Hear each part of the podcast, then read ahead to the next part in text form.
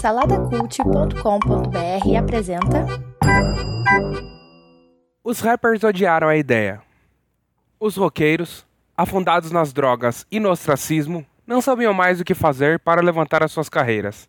Mas, em um domingo de março de 1986, eles se encontraram em Nova York para gravar o que seria uma das mais importantes parcerias da música moderna. Eu sou Rodrigo Chaves e esta é a história da música que quebrou todas as barreiras invisíveis do racismo. Walk This Way, a parceria entre Run DMC e o Aerosmith.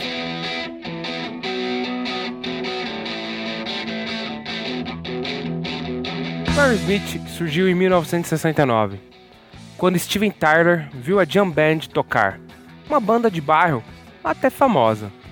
Steven ficou fascinado com o estilo e crueza do guitarrista, chamado Joe Perry. Surgiu então um embrião do que seria o Aerosmith.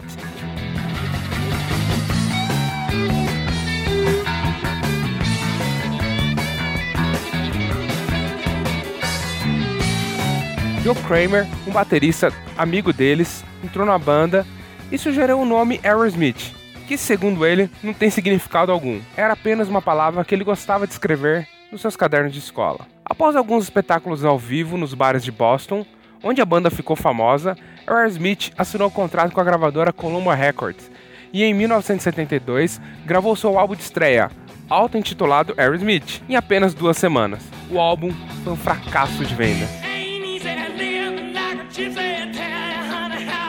Enquanto ensaiavam em um apartamento no subúrbio de Boston, Steven Tyler tocava em piano um som irritante, repetitivo cantarolava o tempo todo.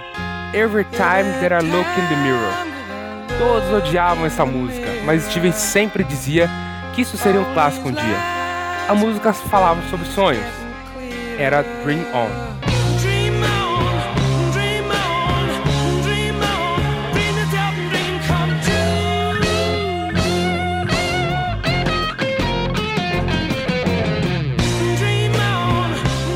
Após uma primeira turnê, a banda lançou o seu segundo álbum, Get Your Rings, em 1974, que também não gozou de grande sucesso nas tabelas de vendas. Mas como o grupo era muito bom ao vivo, eles tiveram alguma fama na região de Boston. Começou então a entrar algum dinheiro para os pobres rapazes de Boston. Durante as gravações de Get Your Rings, Joe Perry e Brad Whitford, os principais guitarristas da banda, não conseguiam tocar alguns solos, principalmente na música Train Keep Rolling. Segundo alguns, devido ao vício já muito forte em cocaína, segundo outros, pura falta de habilidade. O fato é que a gravadora teve que contratar dois guitarristas profissionais para completar algumas músicas. Esse segredo só vem à tona 30 anos depois.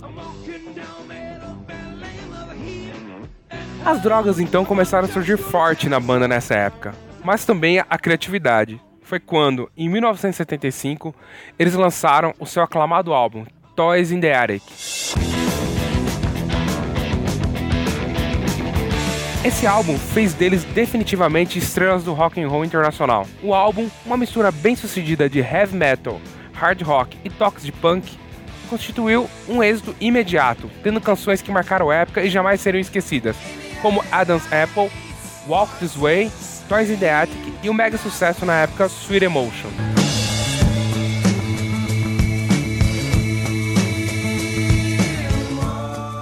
O álbum, ao longo da história, vendeu 11 milhões de cópias.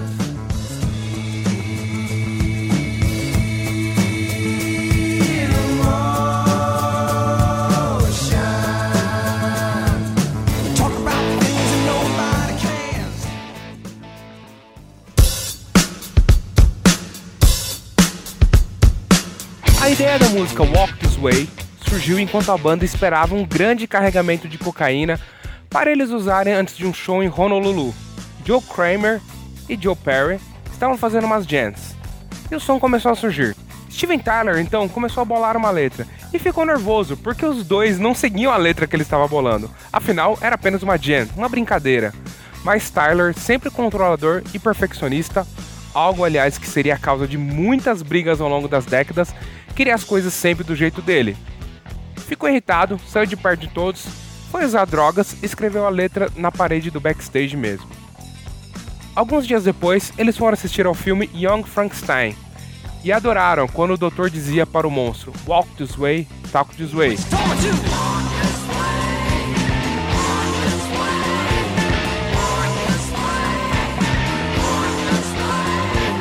A letra da música, toda cheia de swing, conta a história de um garoto que se masturbava e seu pai dizia que ele só seria um cara crescido quando perdesse a virgindade. Então, ele teve a sua grande chance com uma garota mais velha no High School Dance. A letra, cheia de malícia e sexismo, foi adorada pelos jovens na época.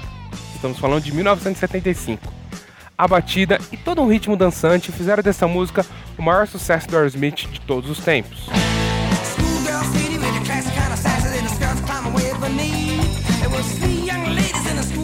Em 1976, Rory Smith lançava sua obra-prima, disco chamado Rocks, que para muitos é considerado o melhor álbum da banda.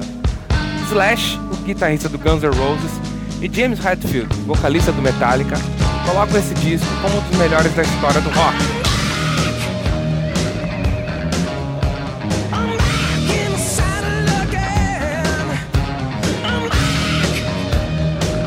Com este álbum, Smith se torna a maior banda dos Estados Unidos na época, superando em popularidade o Kiss e as bandas britânicas que tinham invadido o cenário musical dos Estados Unidos na década de 70. Além do sucesso, vieram muito dinheiro e muitas drogas. Todos os amigos de Steven Tyler e Joe Perry eram traficantes ou, como eles diziam, apenas facilitadores.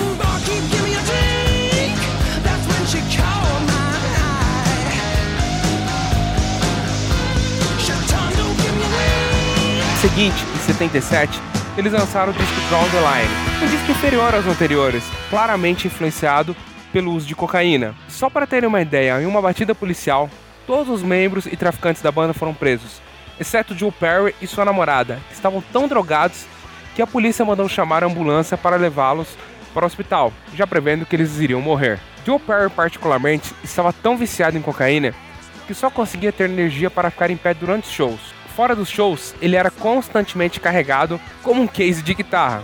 Steven Tyler ficava cada vez mais insuportável e brigava com todos, além de desmaiar por overdose de drogas e esquecer a letra das músicas de alguns shows. A banda estava numa espiral de destruição.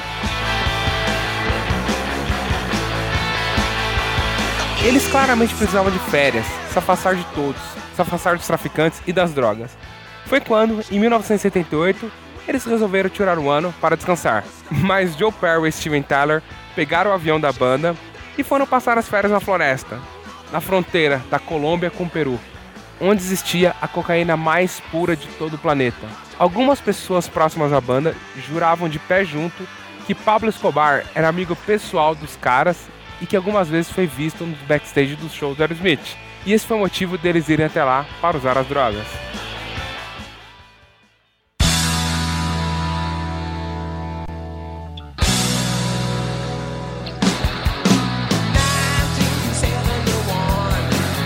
1979, Roy Smith se preparava para lançar seu sexto álbum quando Joe Perry e Steven Tyler brigaram feio nos estúdios. Joe Perry então resolveu sair da banda sem completar o álbum e fundou seu próprio grupo, um sonho antigo dele, chamado Joe Perry Project. Brad Whitford, o outro guitarrista, resolveu sair também, visto que não aguentava mais Steven Tyler e seu jeito arrogante. Mas War Smith continuou com dois guitarristas substitutos, foi então que Steven Tyler sofre um acidente de moto que o deixa hospitalizado por meses, e a banda para no tempo. Lança então um outro disco chamado Rock in a Hard Place, que foi muito mal recebido pela crítica.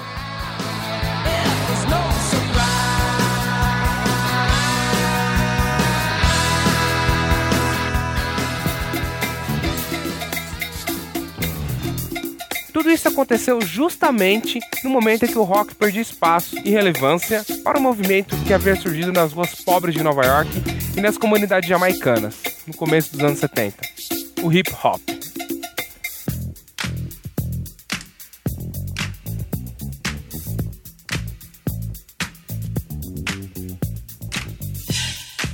Muita gente confunde o rap com o hip hop. Acha que são ritmos musicais negros, mas o que distingue um do outro afinal?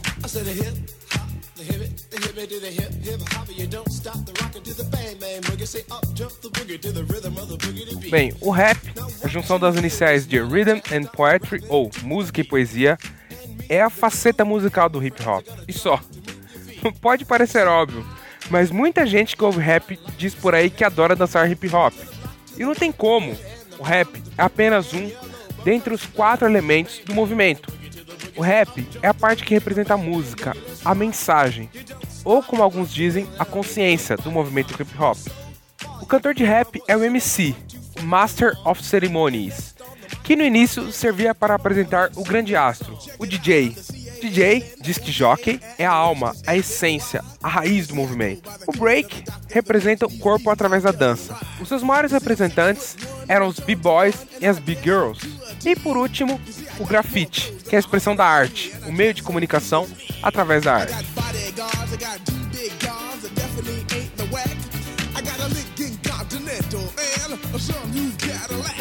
Alguns ainda defendem o quinto elemento, que sustentaria todos os outros que é a atuação social. Esse quinto elemento faz o hip hop ser completamente diferente dos outros movimentos, traz mais relevância a tudo isso e principalmente uma consciência e autoafirmação das camadas mais pobres que seguiam o hip hop.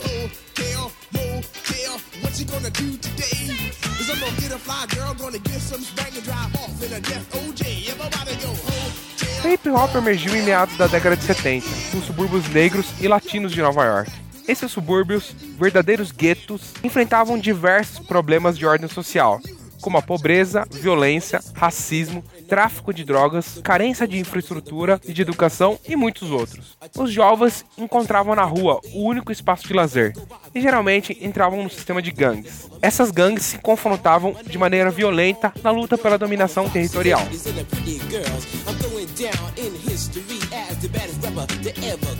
As gangues funcionavam como um sistema opressor dentro das próprias periferias.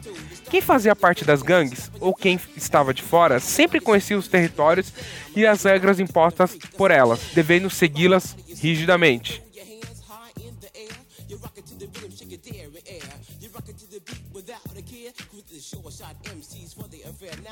This is DJ Herc, the father of hip hop.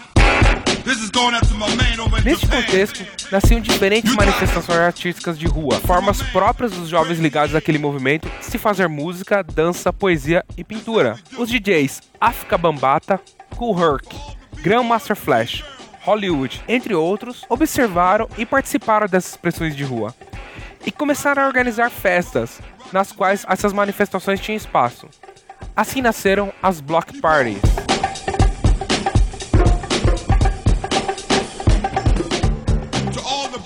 As gangues foram encontrando naquelas novas formas de arte uma maneira de canalizar a violência e que viviam submersas, e passaram a frequentar as festas e a dançar break, competir com passos de dança, não mais com armas. Party people, party people, can you get funky? Can you get funky? The Zulu Nation, can you get funky? Essa foi a proposta original de África Bambata, considerado hoje o padrinho da cultura hip hop. Ele foi não só idealizador da junção dos elementos, como também o criador do termo hip hop e por anos tido como Master of Records, mestre dos discos, por sua vasta coleção de discos de vinil. DJ Hollywood foi um DJ de grande importância para o movimento, Apesar de tocar ritmos mais pop como a discoteca, foi o primeiro a introduzir em suas festas os Masters of Ceremonies, ou MCs, que animavam com rimas e frases que deram início ao rap. Os MCs originalmente só serviam para introduzir os DJs, os verdadeiros astros do começo do rap, mas com seus discursos inflamados e uma rima perfeita, eles se tornaram os astros do movimento. Mas o hip hop foi muito além disso. O estilo largado das roupas, o jeito alargado de andar e gesticular, a cadência canto falada das músicas, o tom reivindicativo das letras, o apelo social consciente, isso tudo transbordou de um canto para o outro, influenciando todas as áreas das comunidades pobres. Na dança, nas artes visuais, no audiovisual, no trabalho das ONGs, no modelo pedagógico das escolas e até mesmo em círculos que sequer sabiam diferenciar hip hop de rap. Por mais que os DJs Cool Herc, Hollywood e África Bambata tenham sido os precursores do movimento no começo dos anos 70, O primeiro single de rap gravado e que atingiu um sucesso estrondoso comercialmente falando foi a música Rapper's Delight do Sugar Hill Gang, apenas em 1979. O produtor do Sugar Hill Gang era o famoso Russell Simons. Ele tinha um irmão mais novo, chamado Joseph Run Simons, que junto com seu amigo Daryl McDaniels, apelidado de DMC, e o DJ Jam Master J, formaram um grupo chamado Run DMC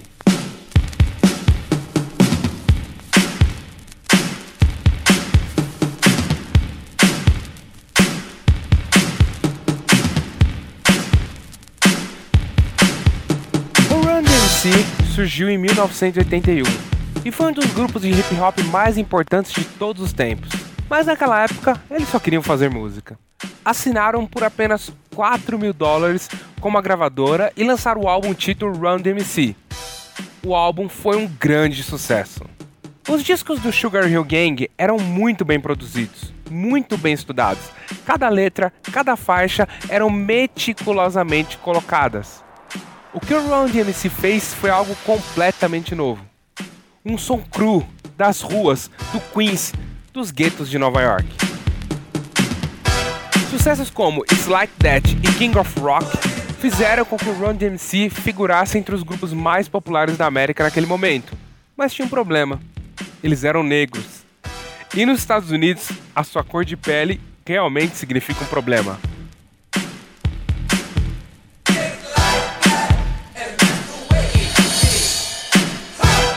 No começo dos anos 80, Bet foi o único canal de televisão que passava cultural hip hop na TV. Mas como na música de Gil Scott Heron, a revolução não será televisionada. E o hip hop nascia sem os holofotes dos grandes canais de TV.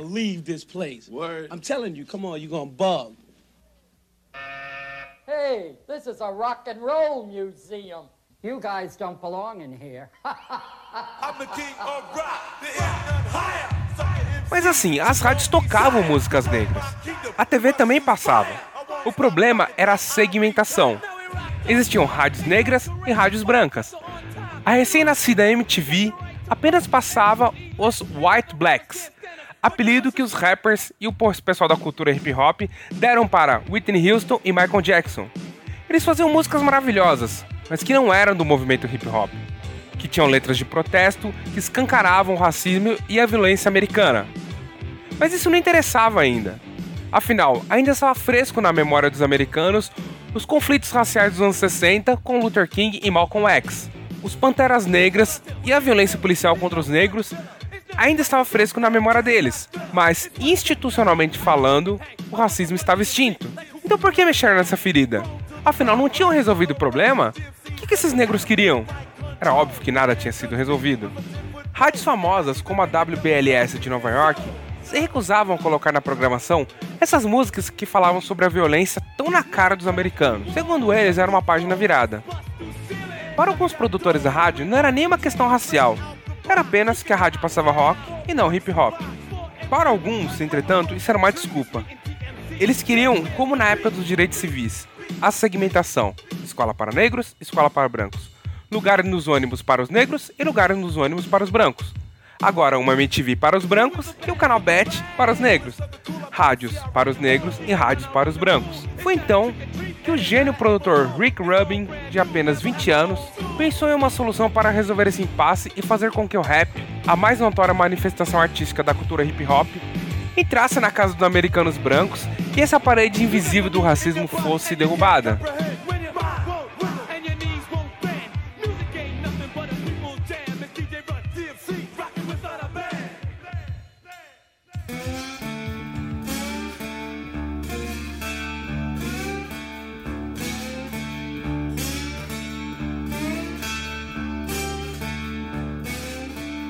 Enquanto o Run DMC era um sucesso enorme nas ruas, o Aerosmith tinha perdido toda a sua glória. Após as brigas e a saída de Joe Perry, a banda fez discos ruins, turnês canceladas e torrou todo o dinheiro com drogas. You making a lot of money? Yeah. Have you made a lot of money in your Yeah. day? Yeah. Millions. You have? Oh, yeah. Where is it now? Went up my nose. I must have snorted up all of Peru. Steven Tyler contou uma vez que vendeu o avião da banda para comprar mais drogas que frequentemente ficava andando a esmo em volta dos hotéis para ver se algum fã o reconhecia. Ele trocava fotos ou autógrafos por um baseado ou uma linha de cocaína. Ele estava no fundo do poço.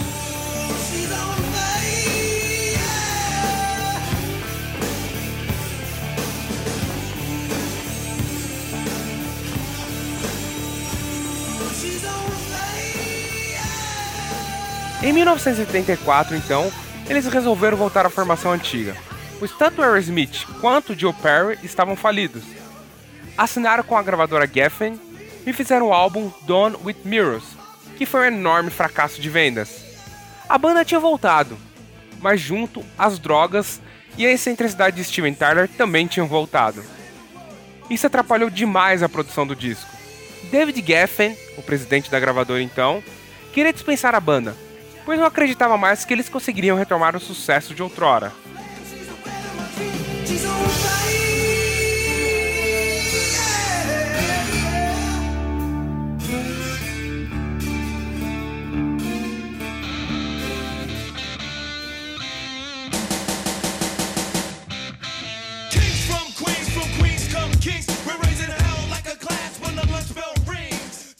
Enquanto isso, o Run DMC estava produzindo o álbum Rising Hell, que viria a ser o maior disco da história do grupo. Eles tinham finalizado o álbum, mas Rick Rubin sentia que faltava algo.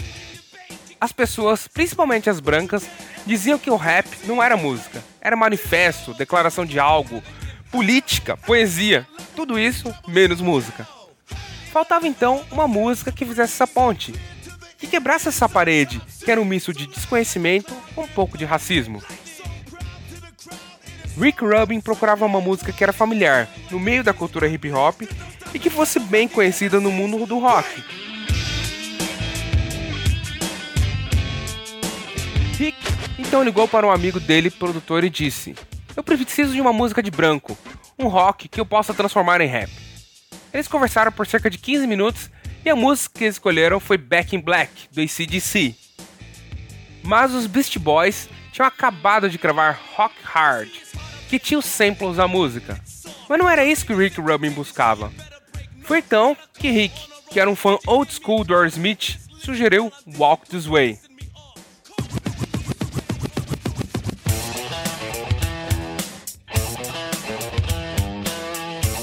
Rick então lançou para o grupo. Run curtiu a ideia. DMC também, mas Jam Master Jay odiou. Eles já conheciam a música, eles costumavam pegar o começo de Walk This Way como sample para os seus scratches. Eles falavam, pega aquele vinil ali da banda Toys in the Attic e coloca a faixa 4. Ou seja, eles não tinham ideia de que Toys in the Attic era o nome do álbum da banda Aerosmith e que a faixa 4 era Walk This Way. Eles convidaram então Steve Tyler e Joe Perry para tocar e cantar a música. E se ela ficasse boa, entrariam no álbum.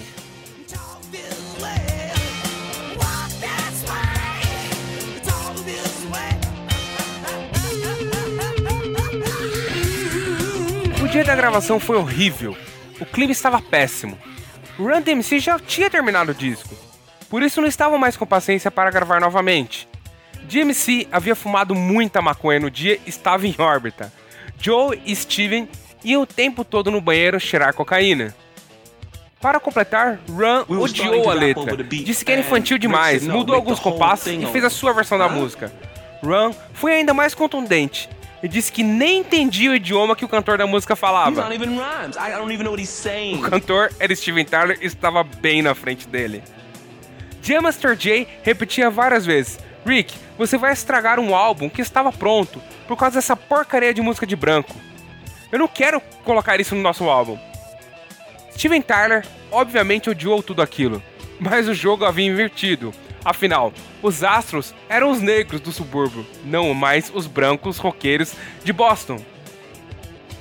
Run DMC estava no topo. Para o Aerosmith, era a última chance de voltar ao estrelato. Então Steven Tyler, pela primeira vez em anos, teve que engolir o seu orgulho e acertar tudo bem caladinho.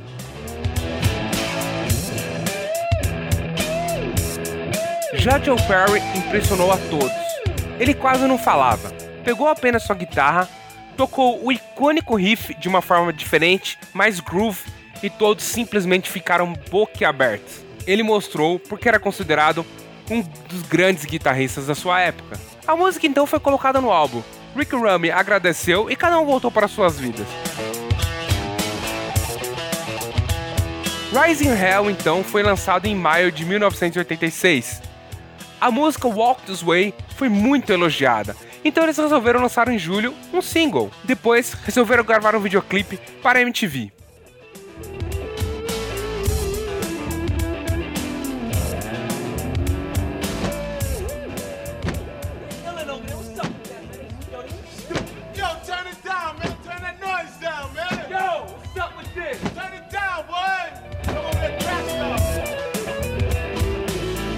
Diretor do clipe criou a ideia de uma parede separando Tyler e Joe Perry do grupo Run DMC. Os dois tocando a mesma música, mas separados por uma parede de preconceito.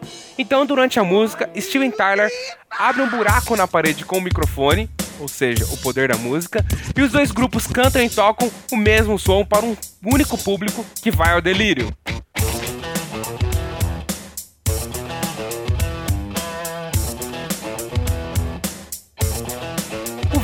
Foi um sucesso estrondoso. As pessoas só falavam dele. A MTV foi obrigada a passar o vídeo mais de três vezes durante sua programação normal. As pessoas brancas começaram então a descobrir o que era o rap e, consequentemente, a cultura hip hop. Rádios tradicionalmente de rock tiveram que tocar em sua programação esta música.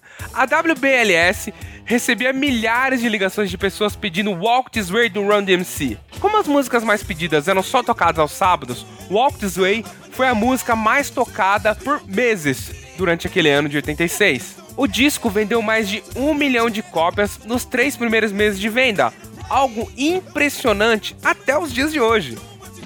O disco ficou no top 10 da Billboard, foi o primeiro disco de rap a conseguir este feito. Impressionante. Mesmo assim, o Run DMC não gostava muito de tocar essa música nos shows. Mas quando eles descobriram que o disco Rising Hell vendeu milhares de cópias só em Boston, ou seja, a cidade natal do Aerosmith, eles entenderam que não tinham como fugir do sucesso. É o público que manda. O álbum Rising Hell figura nas listas dos maiores álbuns de todos os tempos da história da música, tanto pela revista Rolling Stones como a Slant ou outras mídias especializadas. Não, eu não tô falando como um dos maiores álbuns da história do hip hop ou da história do rap, mas sim da história da música. O disco é considerado o quarto maior disco de hip hop de todos os tempos e um dos mais influentes na história da música.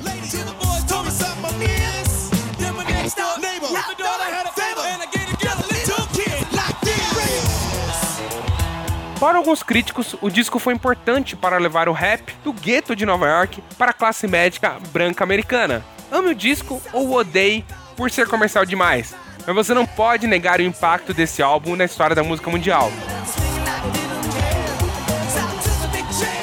Depois desse hit, o hip hop só ganhou visibilidade por conta do Run DMC. De fato, eles foram o primeiro grupo de hip hop a estampar a capa da revista Rolling Stone receberam uma indicação ao Prêmio Grammy e ter um videoclipe na programação da MTV. Tudo isso com Rise and Hell e essa música que eles fizeram com Ryan Smith, Walk This Way. A importância do grupo não ficou apenas restrito à música. Afinal, o hip hop é uma cultura. Jam Master Jay, Rum e DMC McDonald's também marcaram história na moda. Nos guetos de Nova York no final dos anos 70 no começo dos anos 80, os jovens começaram a usar roupas esportivas, não só para praticar esportes, mas para criar um estilo. O Run DMC foi o primeiro grupo a mostrar isso para o mundo e transformar uma coisa de gueto em tendência. Sabe essa coisa tão comum nos dias de hoje, de usar camisas de basquete nos looks? Pois é, é uma coisa do Run DMC. Assim como a mistura hoje tão característica de os rappers de usar roupas esportivas com cordões de ouro. E até se você nunca ouviu o som deles, com certeza já viu por aí, e se bobear já até comprou uma, aquela camiseta com duas faixas vermelhas e escrito no centro Run DMC.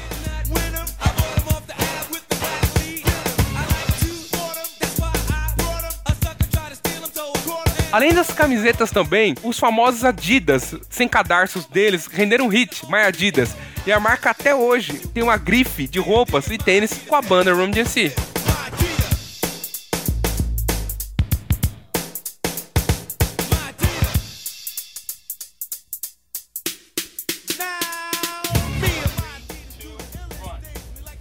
Was a good one. He said 3-2 run before he let everybody know that this is DJ Run and that's Com o enorme sucesso da música Walk This Way na MTV, ela resolveu então lançar o Yo MTV Raps, programa só da cultura hip hop. Inclusive, o primeiro episódio foi hosteado pelo Run DMC. MTV My name Raps. is the Fresh Prince, right? DJ Jazzy Jeff. Yo, what's up, man? Holy cow. Yo, all right, we, we just wanted to stop in for a couple minutes, say what's up with the guys. Peter, Piper, pick peppers, But Run Rock, rhyme, Humpty, Dumpty, fell down, That's his heart. time, Jackman, nimble, what? nimble, And he was quick, but jam, mass mud, faster jacks on Jay's dick. No mesmo ano, o Public Enemy lançava seu primeiro álbum, que foi um sucesso de vendas.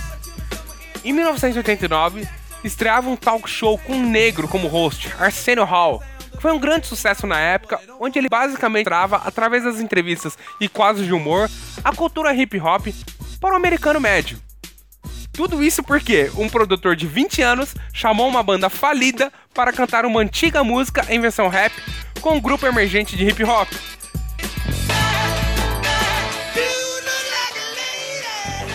O Aerosmith, depois disso, ficou extremamente famoso. Assim, eles aproveitaram a sorte do destino e resolveram mudar de rumo. Entraram para o estúdio e gravaram um novo álbum chamado Permanent Vacation. O grupo todo se comprometeu a abandonar as drogas. Steven Tyler foi obrigado a entrar em uma clínica de reabilitação. Os ex-traficantes da banda se tornaram compositores, produtores e amigos pessoais deles. E a gravação do álbum, que antes era um motivo de briga feia para todos, foi ótima. Assim, o disco vendeu muito. Em um intervalo de 7 anos, o Aerosmith gravou mais dois álbuns que tornaram a banda uma das maiores dos Estados Unidos novamente, e uma verdadeira hitmaker.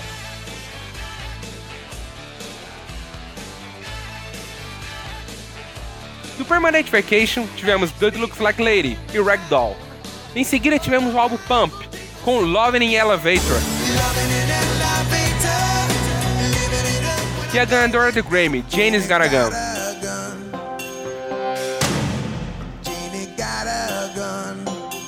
em 1993, eles lançaram o disco Get a Grip. Com uma turnê mundial, vários videoclipes na MTV fizeram um sucesso absoluto entre os adolescentes, um público que eles não tinham. Músicas como Crying, Crazy Amazing fizeram um enorme sucesso, principalmente aqui no Brasil.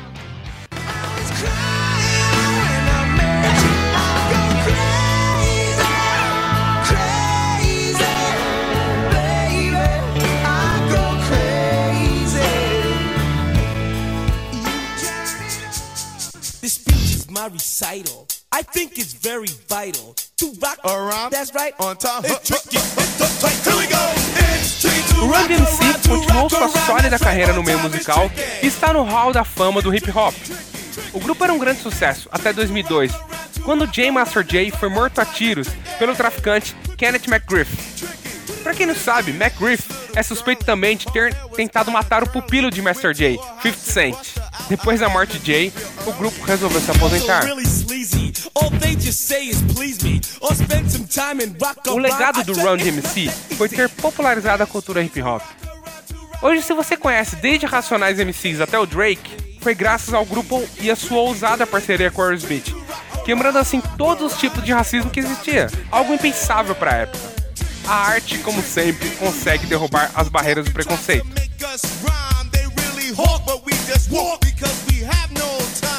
Eu sou Rodrigo Chaves e este foi o A História.